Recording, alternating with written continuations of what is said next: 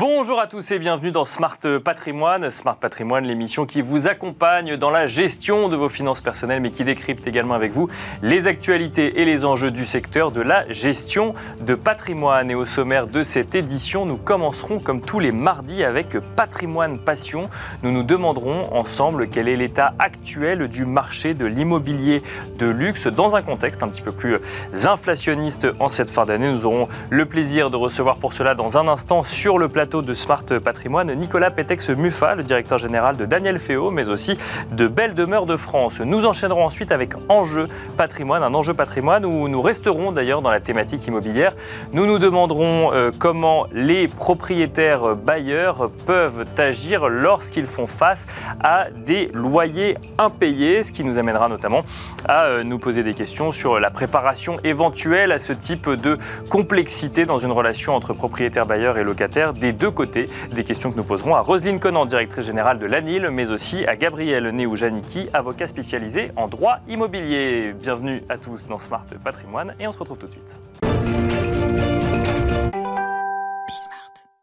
Et nous commençons tout de suite avec Patrimoine Passion, un patrimoine passion dédié à l'immobilier de luxe, un immobilier de luxe qui semble bien se porter en cette fin d'année 2022, malgré euh, le contexte inflationniste, le contexte de crédit euh, qui touche le secteur immobilier de manière un petit peu plus générale. Pour en parler, nous avons le plaisir de recevoir sur le plateau de Smart Patrimoine Nicolas Pétex-Mufa. Bonjour Nicolas Pétex-Mufa. Bonjour. Bienvenue sur le plateau. Je rappelle que vous êtes directeur général de Daniel Féo, mais aussi directeur général de Belle Demeure de France. Euh, je le disais très rapidement en introduction, c'est vrai que quand on discute avec des professionnels du secteur immobilier dans son ensemble, euh, reviennent régulièrement des discours de potentielle crise du logement à venir parce que en lien avec des difficultés à faire sortir des, euh, des, immeubles de terre ou de construction de logements neufs, des sujets également de tension sur le crédit et l'accès au crédit. ce sont des sujets qui ne touchent pas, ou en tout cas pas encore, l'immobilier de luxe aujourd'hui, Nicolas Petex-Muffin. Alors effectivement, pas encore. Donc nous on est sur la transaction euh, résidentielle euh, immobilier ancien à Paris, dans le sud de la France et à Deauville. Euh, on est vraiment sur le haut de gamme, le luxe et l'ultra-luxe. Mhm. Et c'est vrai que ces sujets ne, nous concernent pas pour le moment. D'accord. D'une part, parce qu'on est sur un assez petit marché, un marché de niche. Bien sûr. que notre terrain de jeu principal, c'est le parc immobilier parisien, qui est marché, qui est, qui est caractérisé par un état de pénurie. En fait, on mhm. ne construit plus à, à Paris. Pénurie d'offres, du coup. Une pénurie d'offres. Oui, bien sûr. Euh, et que euh, nos, nos, clients acquéreurs euh, ont encore la faculté de trouver des crédits sans trop de problèmes. qu'une bonne partie d'entre eux envisagent une période inflationniste sur le long terme et que donc eux sont plus sensibles au différentiel entre le taux d'emprunt et l'inflation. D'accord, un taux euh, d'emprunt pur. Bah, c'est un argument qu'on entend d'ailleurs assez souvent, hein, cette idée qu'effectivement les taux montent, mais dans un contexte inflationniste, ça reste moins cher finalement d'emprunter euh, que l'idée qu'on peut en avoir quand on voit le taux augmenter. Donc ça, c'est un, discours auquel sont sensibles les, euh, les, les, clients avec lesquels vous discutez. Alors, ils sont sensibles. après, moi, je ne sais pas du tout ce que va devenir l'inflation. Je suis bien sûr, un expert. Oui, bien sûr. Mais en tout cas, eux, les, un retour à une inflation de 4%, euh, comme cela semble être prévu euh, Bien par, sûr. Par, les pays de l'OCDE à la fin de l'année 2023, ils n'y croient pas beaucoup. D'accord. Donc, donc globalement, ils s'inscrivent sur une période où ce différentiel entre euh, le, taux d'emprunt et le taux d'inflation sera longue, D'accord, longue. et bon, de, de, là à dire qu'ils veulent emprunter euh, en se laissant la capacité finalement soit de rembourser de manière anticipée si, un, si les choses se passaient pas comme ils voulaient, soit de rembourser euh, des euros nominal euh, bah, qui valent beaucoup moins qu'aujourd'hui, pas dire rembourser en monnaie de singe, mais enfin rembourser avec une valeur très dépréciée de l'euro. c'est en tout cas le pari qu'un certain nombre d'acquéreurs français font. Donc on est sur un, calcul finalement de crédit, mais un calcul monétaire, ça va plus loin mhm. ça C'est toujours un mélange d'achat, euh, de raison. Bien sûr. Et puis d'achat de passion. D'ailleurs, c'est le titre de votre rubrique, me semble-t-il. Euh, il n'y a pas que de la passion.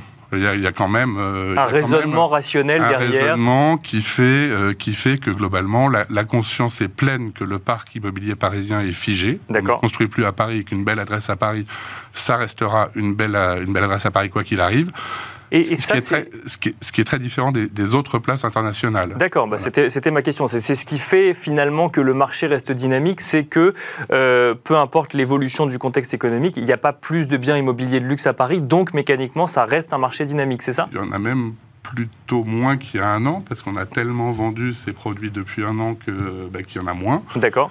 Euh, et que là, on a des Français donc qui sont toujours à l'achat. En tout cas, ceux qui envisagent une période inflationniste sur le long terme restent à l'achat. Et puis là, on a euh, des Américains, enfin, euh, des acheteurs étrangers, notamment des États-Unis. Notamment des États-Unis, parce que le, le, le dollar s'est apprécié de 30% à la faveur des, des derniers mois par rapport à l'euro. Et donc, mettez-vous à la place d'un Américain. Euh, chez moi, aux États-Unis, je peux emprunter à 7% à taux variable. Mmh. Oui, c'est pas les mêmes conditions de crédit qu'en France. En Europe, ouais. je peux emprunter à 2% à taux fixe. Euh, J'investis en euros à un moment où le dollar est très fort.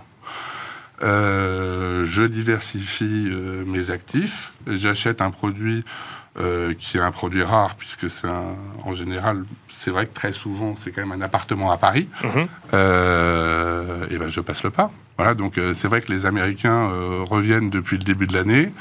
Euh, que la guerre en Ukraine les avait un petit peu effrayés, parce que Kiev, euh, c'est tout près de Paris, finalement, Bien sûr, en ouais, tout cas, ouais. dans les yeux d'un du, du, point de vue d'un Américain, oui. Mais, mais, mais que là, finalement, euh, bah, finalement il passe, il passe à l'achat. C'est presque les soldes, si vous voulez, euh, pour les Américains. C'est 30% de pouvoir d'achat immobilier en plus.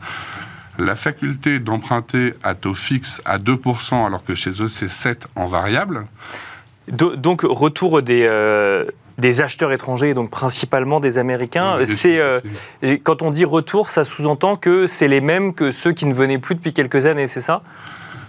Alors, c'est les mêmes et il y en a des nouveaux. D'accord, ok. Il y, a, euh, il y a les mêmes, oui, donc ceux qui, ceux qui cherchent un pied-à-terre, euh, un pied-à-terre, sens euh, immobilier de luxe du terme, c'est-à-dire un appartement d'à peu près 220 mètres carrés avec deux chambres ensuite. Ouais, effectivement, c'est une vision du pied-à-terre. oui, oui. c'est pas du tout le, voilà, c'est pied-à-terre au sens euh, dans l'immobilier de luxe. luxe. Voilà, c'est ça. Euh, avec un architecte qui a refait l'appartement, donc des chambres ensuite, et en général une vue sur un monument majeur de Paris. D'accord. Ça, okay. ceux-là, ils étaient là, très présents. Euh, Au-delà de 4 millions d'euros, on a de toute façon traditionnellement pas pendant le Covid, mais traditionnellement, on a euh, une transaction sur deux qui implique un non-résident fiscal, et très souvent un étranger.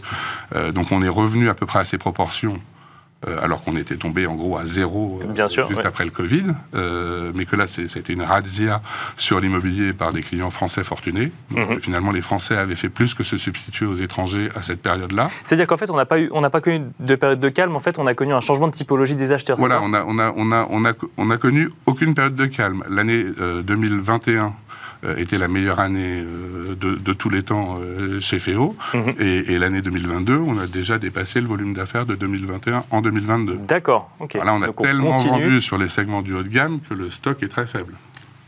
Et donc, euh, vous disiez qu'il y avait euh, ce, cette typologie d'acheteurs américains que vous connaissiez. Il y a, j'imagine, une nouvelle typologie euh, qui, ouais. qui, arrive également? Alors, on va parler des, des faits Emily in Paris hein, du tout, mais, euh, mais en fait, là, le, le, le, dollar est tellement fort que ça a donné des idées à des, des Américains moins fortunés, euh, qui sont dans une logique d'investissement et qui sont sur des, des typologies d'appartements un peu moins chers. Alors là, pour le coup, qui sont plus à des pieds-à-terre au sens euh, traditionnel propre du terme, ouais, terme euh, plutôt chouette, euh, mais très parisien. C'est-à-dire, euh, les Américains qu'on avait jusque-là et qui correspondent à la première typologie des Américains dont je vous ai parlé, euh, c'est vraiment ce type d'appartement de 200 mètres carrés ensuite, avec des, des chambres ensuite qui cherchaient. Oui, donc dans, comme vous nous le disiez, dans l'entourage de certains bâtiments, effectivement. Et, oui, avec la carte postale, la vue. Euh, là, on a plutôt un, une internationalisation, en tout cas une, une appétence forte de cette clientèle-là pour ce qu'on appelle les villages parisiens. D'accord. Auteuil, ouais. Passy, euh, euh, la rue de Lévis, euh, les Abbesses, euh, le Marais, euh, même si le Marais intéressait déjà, déjà les Américains. Et, et, et en fait, on est plus. je pense que ces Américains qui achètent passeront plus de temps à Paris que, que, que les autres. qui ont. D'accord. Ouais. Ça veut pas dire que les appartements ne sont pas occupés, ils sont prêtés tout le temps à des amis, etc. Mais, mais ceux-là ont passé le pas parce que, en fait, du, du fait de la parité euro-dollar ouais. qui est favorable bah, finalement oui, à un acheteur américain. C'est ça, ça ils, ils, se sont dit, mais ils ont regardé les évolutions euh, des parités des monnaies entre elles, ils se sont dit c'est le moment. Ils ont regardé les conditions d'emprunt et se sont dit c'est vraiment le moment. et, ils passent le pas. Et puis je pense qu'ils passeront pas mal, pas mal de temps à Paris aussi. Mais là, il y a une logique qui est pas une logique de j'ai un équivalent en mieux d'une chambre d'hôtel. D'accord. C'est vraiment je veux, j'investis et je veux avoir la capacité de m'ancrer dans un village parisien pour vivre comme un Parisien. Je veux avoir, euh, alors les Américains fument pas, donc pas mon tabac, mais je veux avoir mon bar en bas, euh, un petit peu mes patrons d'agence me parlent d'un effet Emeline Paris. D'accord, ils, ont, ils ont tous vu la série et ils veulent vivre un petit peu leur. Euh, bah, ils, ont, ils, ont, déjà vu une saison que nous on n'a pas vue, je crois. D'accord. ça peut ça peut peut-être valoir le coup de la regarder effectivement pour euh, pour comprendre les, les, futures tendances. Alors une question peut-être un peu plus euh, un peu plus j'ai envie de dire juridique. Est-ce qu'on achète toujours de la même manière l'immobilier de luxe? Alors effectivement il y a des questions parfois de transmission. On fait du démembrement de propriété. Est-ce que vous voyez là-dedans des des évolutions dans la manière d'acheter alors, euh, pas vraiment pour les étrangers. D'accord. Mais oui, j'ai une euh, professionnalisation des acquéreurs particuliers qui se fait à la vitesse de, la lumière. D'accord. Et, notamment euh, l'utilisation fréquente du, démembrement. On a pas mal de, propriétaires qui vendent la nue propriété de leur appartement, ce qui n'arrivait pas avant. D'accord. En tout cas, c'est nous qui leur proposions, mais c'était vraiment marginal. Alors que là, c'est une solution. Alors, c'est pas du tout la parité euro-dollar, ça n'a rien à voir. C'est plus euh, euh, finalement euh, des inquiétudes liées à la retraite. Mais, mais, là, on est hors transmission à, ses héritiers. On vend la nue propriété, c'est ça? Vous vendez la nue propriété. Donc vous, vous, vous, récupérez le cash tout de suite. Et avec ce cash, en général, vous faites des donations à vos enfants. Mais ce que je veux dire, c'est qu'on la, on, la vend à quelqu'un d'extérieur de sa famille, c'est ah, ça On la vend à quelqu'un d'extérieur de ah, sa oui, famille. Donc on, reste, donc on garde l'usufruit, donc on, on continue à habiter l'appartement. On peut l'habiter, on peut le louer. D'accord. Euh, mais effectivement, au décès euh, de, si c'est un couple, euh, au, décès du dernier, du dernier vivant, euh, bah, le, la, la, propriété. Et ça, et, ça, ça, se fait de plus en plus dans l'immobilier de luxe. De plus en plus. Euh, parce qu'il y a eu sans doute une inquiétude vis-à-vis de la retraite, et puis il y a aussi euh, bah, le fait que euh, les, Français héritent de plus en plus tard et que si vous avez un patrimoine immobilier sympa mais que vous n'avez pas beaucoup de liquidités euh, et que vous voulez aider vos enfants au moment où ils se lancent dans la vie, finalement la, vente de la nue propriété de votre résidence principale est une bonne solution. en tout cas, apparaît comme, comme étant une très bonne solution pour certains puisque ils, ont la certitude, enfin, les occupants ont la certitude d'avoir un toit sur la tête sans, sans rien changer à leurs habitudes jusqu'à la fin.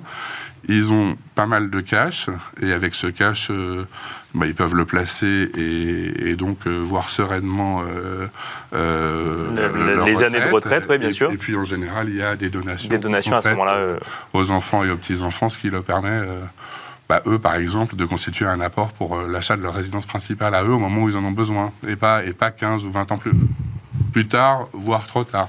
On finira là-dessus. Merci beaucoup Nicolas Pétex-Muffat. Je rappelle que vous êtes directeur général de Daniel Féo, mais aussi directeur général de Belle Demeure de France. Merci beaucoup. Merci. Et quant à nous, on se retrouve tout de suite dans Enjeu patrimoine. Et nous enchaînons à présent avec Enjeu patrimoine, un enjeu patrimoine qui reste dans la thématique immobilière. Nous allons nous demander ensemble comment les propriétaires bailleurs qui font face à des impayés de loyer peuvent réagir. Et pour cela, nous avons le plaisir de recevoir sur le plateau de Smart Patrimoine Roselyne Conan, directrice générale de l'ANIL. Bonjour Roselyne Conan. Bonjour. Bienvenue sur le plateau de Smart Patrimoine. L'ANIL, je le rappelle, pour Agence nationale pour l'information sur le logement. Vous allez pouvoir effectivement nous expliquer quels sont les différents euh, recours, mais nous allons également en parler avec Gabriel Néo-Janicki, avocat spécialisé en droit immobilier. Bonjour Gabriel Néo-Janicki. Bonjour. Bienvenue également sur le plateau de Smart Patrimoine. Vous allez pouvoir nous faire part de votre expérience, hein, même sur le sujet euh, de euh, d'échanges, de discussions entre propriétaires bailleurs et locataires lorsqu'il y a des difficultés à payer un loyer. première question pour vous, Roselyne Conan, bah, de, de, manière très simple est-ce que ça arrive souvent, sachant que je vais euh, commencer à répondre avant de vous laisser répondre euh, Il existe un observatoire, un observatoire national des impayés euh, locatifs qui constate, alors qu'on aurait pu craindre qu'avec la hausse du coût des prix de l'énergie ou autre, on, fasse, on, nous fassions face à plus de loyers impayés qu'avant, qui constate qu'actuellement on n'a pas de hausse des impayés pour cette fin d'année, pour ce troisième trimestre 2022, à voir ce qu'il en sera pour le, pour le quatrième. Euh, première question, Roselyne Conan, est-ce que ça arrive souvent, lorsqu'on met un bien en location, de se retrouver face à une problématique de loyer impayé? Alors, ça peut arriver. Hein. D'accord. C'est une question qui revient, qui peut être traumatisante pour le propriétaire, puisqu'un propriétaire qui était confronté à une situation d'impayé et peut-être échaudé, euh, peut-être sur, une, sur sa vie de bailleur à, Bien sûr. le logement en location. Euh, il faut rappeler que c'est pas une pratique, enfin ça, ça, ça, arrive, mais c'est pas la généralité des, des, locataires, des relations entre le locataire et le bailleur. Ça se passe plutôt bien. D'accord. Euh, donc il faut, il faut relativiser. Euh, L'observatoire euh, auquel on fait remonter, nous, nos éléments liés à notre niveau de sollicitation, Mhm. effectivement, on n'a pas traduit de pic significatif dans le cadre de nos sollicitations, parce que nous, on ne fait pas remonter le niveau des impayés, on fait remonter le niveau de sollicitation des agences départementales. D'accord. Oui. les agences, euh, donc les ADIL, euh, renseignent tant les locataires que les bailleurs sur l'ensemble des sujets logement et notamment, ce qui nous intéresse aujourd'hui, sur les questions d'impayés. Donc elles font remonter l'information quand on leur a demandé une information, c'est ça Ou quand on leur a demandé Voilà. peut-être une aide pour, euh, Alors, pour résoudre un sujet Le bailleur peut venir nous voir euh, dès la préparation de la mise en location, et c'est d'ailleurs le moment où il faut commencer déjà à sécuriser le lien locatif par Mhm. un contrat qui contient par exemple une clause résolutoire, par euh, la souscription de garantie, alors soit de la part du, locataire s'il est éligible au dispositif Visal, soit des systèmes d'assurance, des systèmes autres de cautionnement qui peuvent être souscrits. Euh, donc ça, c'est la première étape, c'est sécuriser le lien locatif entre le bailleur et le locataire euh, accompagner aussi et informer de l'existence des ADIL si le locataire lui-même n'en était pas informé, parce que grâce à cette information qu'on va délivrer aussi au locataire, savoir qu'il peut mobiliser une aide au logement, savoir que... Alors ça, euh, c'est plus, effectivement, c'est pour aider à payer le loyer, entre guillemets. Alors, aider à payer le loyer, mais si on sécurise déjà le lien locatif, c'est-à-dire que s'il a droit à cette aide, il peut déjà avoir finalement un reste à charge moindre. D'accord, bien et sûr, oui. éviter justement cette problématique d'impayé. D'accord, oui, je comprends. Cette nécessité d'anticiper, à la fois du côté du bailleur et à la, à la fois du côté du locataire. Alors ça, effectivement, on va, on, on va y revenir hein, sur les moyens de se, se prémunir. Donc vous, vous, vous nous dites que ça n'est pas non plus une généralité. Euh, si je vous pose la question, c'est parce qu'il y a quand même une idée assez répandue euh, en France qui est qu'à partir du moment où ça arrive, le propriétaire rentre dans un parcours du combattant un petit peu pour récupérer euh, dans un premier temps ses loyers et dans un deuxième temps, parfois, ça peut aller jusque, jusqu'au logement. Avant de poser la question à Gabriel Neojaniki, j'ai envie de, vous, de continuer avec vous, Roselyne Conan. Est-ce qu'à partir du moment où un prop- en tout cas ce que vous voyez au sein de l'ANIL ou au sein des ADIL, est-ce qu'à partir du moment où un propriétaire fait face à un impayé de loyer, est-ce que ça va forcément vers une situation qui se détériore ou on a des situations qui se règlent avant d'aller jusqu'à des questionnements sur une expulsion ou sur euh, des recouvrements? Alors, la question de l'impayé peut être euh, d'origine multiple. D'accord On peut avoir euh, soit un désaccord, par exemple, sur l'entretien du logement, et le locataire décide de ne pas payer, ce qui est un- totalement interdit, parce que la chaudière fonctionne pas, parce qu'il y a un une problématique sur une fenêtre. Voilà. Donc ça, il peut pas le faire, mais ça peut être une source d'impayé. D'accord. C'est vrai qu'en rappelant les obligations de l'un et de l'autre, en lui disant, mais écoutez, vous n'avez pas la possibilité de suspendre vous-même le paiement du loyer, il faut payer votre loyer et demander à votre propriétaire de réaliser les travaux, quelquefois on peut arriver à un accord en rappelant les obligations des uns et des autres. Et c'est vrai que l'impayé, ça peut être aussi alors euh, une omission. Alors, euh, on a aussi des locataires étourdis, hein, ça arrive. Ça, Mais mais ça, ça, ça c'est un impayé ou c'est un retard Alors ça, alors à partir du moment, alors ça peut être un retard si on est par exemple, on doit payer le 2 du mois et on paye le 15. D'accord Euh, si effectivement ça s'étale un petit peu dans le temps, à partir du moment où on ne paye pas, on a effectivement un impayé. D'accord. Donc c'est vrai que il y a une définition euh, légale de l'impayé sur la notion, par exemple, d'aide au logement. hein, qui- il faut avoir suffisamment cum- cumulé de, de loyers impayés pour constituer l'impayé, au sens euh, législatif du, du- du- du terme. Bien sûr. Euh, mais c'est vrai que euh, on peut avoir aussi un, un passage difficile euh, au moment d'une séparation, d'une perte d'emploi, où on peut arriver par un plan d'appurement, par la mobilisation de certaines aides, à retrouver, euh, je dirais, un paiement, euh, je dirais, linéaire du loyer, avec en plus un- une petite partie payée en plus chaque mois. Et on arrive à retrouver une stabilité dans le lien locatif. Donc donc, il y a quand même différentes étapes, effectivement, avant d'arriver euh, aux, aux étapes un peu plus euh, On conséquentes, Gabriel. n'expulse pas tout de suite. euh, Oui, voilà, c'est ça.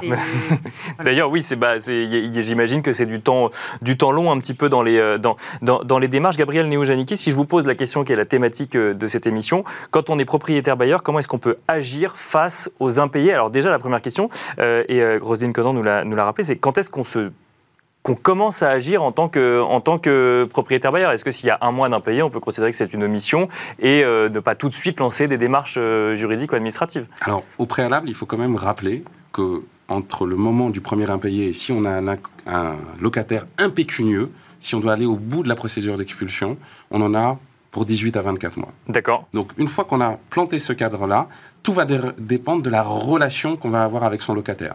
Bien sûr, si le locataire en amont vous appelle et vous dit oui, j'ai des difficultés de paiement, est-ce que vous voulez bien étaler, décaler? Bien évidemment, je pense que chaque bailleur acceptera.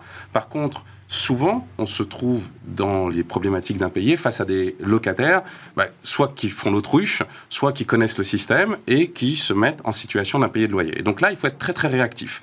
Parce que les délais procéduraux, lorsqu'on les cumule les uns après les autres, bah, font qu'on arrive à ces fameuses périodes que je viens de vous évoquer, 18 à, à 24 mois. Je vous donne des exemples très rapides, très concrets. Le premier, c'est le commandement de payer visant la clause résolutoire qu'on va délivrer à son locataire, ou pendant un délai d'un mois, euh, de deux mois, pardonnez-moi, pendant deux mois, ben, le locataire, il a ce délai-là pour payer et le propriétaire ne peut pas agir. Donc ça, c'est la première étape? Ça, c'est la première étape. C'est le commandement de C'est une sorte de, mise en demeure, c'est ça, de payer Ou non, c'est après Non, non, hors, mise en demeure. D'accord. C'est-à-dire que vraiment, le premier geste, ou en tout cas, nous, notre conseil, c'est tout de suite, on fait délivrer un commandement de payer visant la clause résolutoire. Et donc, pendant un délai de deux mois, ben, le propriétaire ne peut rien faire d'autre que d'attendre ou tenter de faire une saisie conservatoire, mais c'est, je dois vous avouer que généralement, lorsque vous avez un locataire qui n'a pas les fonds, qui n'a pas les moyens, aller faire une saisie conservatoire sur ses comptes bancaires, ben, généralement, vous allez revenir euh, bredouille, si je peux m'exprimer ainsi. Juste après, vous allez devoir assigner votre locataire. Et là, entre le moment où vous allez délivrer l'assignation et que vous allez adresser une copie à la préfecture de police, vous avez encore un délai d'un mois avant la première date d'audience. Et je ne vous parle pas, après cette première date d'audience, des éventuelles demandes d'aide juridictionnelle ou autre. Et puis, il va y avoir, bien évidemment, une audience de plaidoirie. Il va y avoir le temps du délibéré, et tout ça, on peut dire en termes de procédure, on va être entre 8 et 12 mois. Et puis après, bah, vous avez ce dont on est en plein dedans, la période hivernale, qui va du 1er novembre au 31 mars.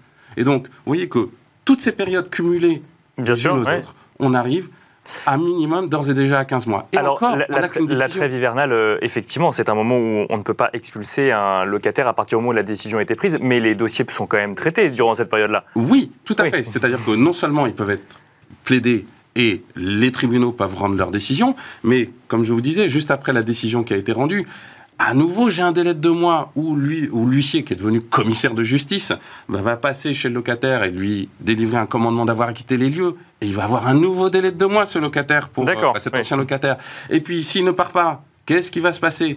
L'huissier va repasser et il va demander au préfet le concours de la force publique. Et là, le préfet va avoir encore un délai de deux mois pour répondre s'il est d'accord ou pas. Donc, vous voyez, le cumul de tous ces délais procéduraux fait que lorsqu'on est propriétaire bailleur, eh ben, comme vous l'avez dit, il faut absolument en amont essayer soit d'avoir une garantie d'un pays de loyer, soit une caution, soit si on peut y souscrire, bien évidemment le système Visal que je recommande. Et alors, vous en parliez, euh, Rosine Conan, du système Visal. Euh, on peut peut-être expliquer aux gens qui nous écoutent euh, en, quoi il, et enfin, en quoi il consiste, puisque si je comprends bien, vous nous avez donné, Gabriel Neojaniki, juste pour finir, vous nous avez donné non pas les moyens pour agir, mais la procédure qui a lieu dans tous les cas. C'est toujours la même procédure? Absolument. Et donc, le seul moyen aujourd'hui d'agir pour, pour, face aux impayés, c'est d'anticiper ces impayés dans le contrat qu'on va signer au départ, donc avec ce que vous nous avez dit, ou cette euh, garantie visuelle. Alors qu'est-ce que c'est, euh, Roselyne Conan? Alors peut-être avant le commandement de payer, il est mhm. toujours possible hein, de faire une,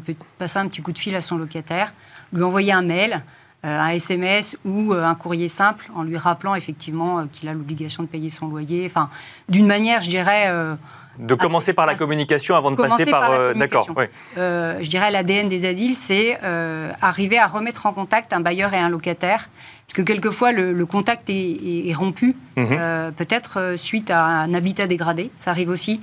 C'est-à-dire qu'on a des locataires de bonne foi qui cessent de payer leur loyer, mais pas parce qu'ils euh, ne le sont pas autorisés, comme je pouvais l'expliquer, mais parce qu'on a une, procédure sur l'habitat dégradé qui les autorise à ne plus payer leur loyer. Et on a des bailleurs qui poursuivent ces locataires qui sont dans une situation où on a une décision hein, administrative qui les autorise à ne plus payer leur loyer.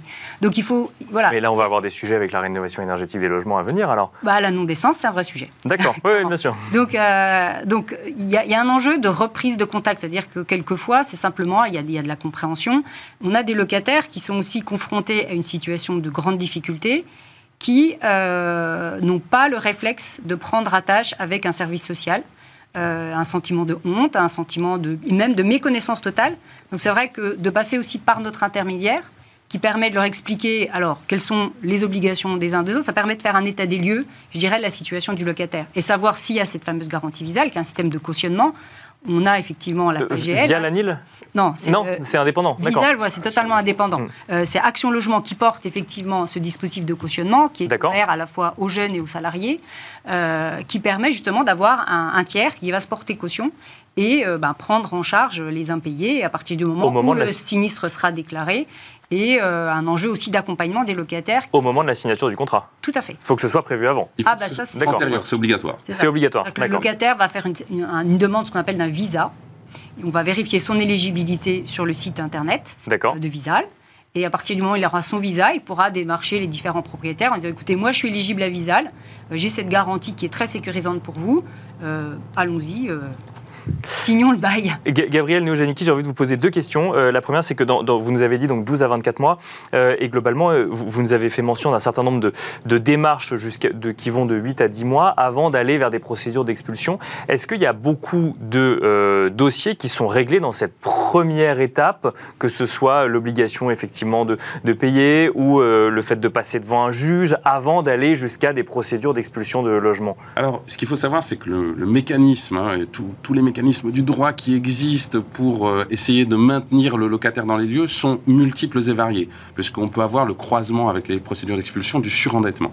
Mais lorsque, par exemple, un propriétaire assigne son locataire, il faut savoir que ce dossier est envoyé à la préfecture, et la préfecture va mandater, par exemple à Paris, c'est le CASVP, le Centre d'Action Sociale de la Ville de Paris, et donc une assistante sociale pour convoquer ce locataire et lui dire Dites-moi, qu'est-ce qui se passe Quelle est votre situation Est-ce que vous avez les moyens de rembourser, de faire un étalement? Et cette fiche d'information, elle va être envoyée au tribunal. Donc, au niveau du tribunal, même si en amont, le contact n'a pas pu être fait, bah, il y a toujours cette possibilité, toujours devant le tribunal, de pouvoir continuer à se parler et de trouver des solutions.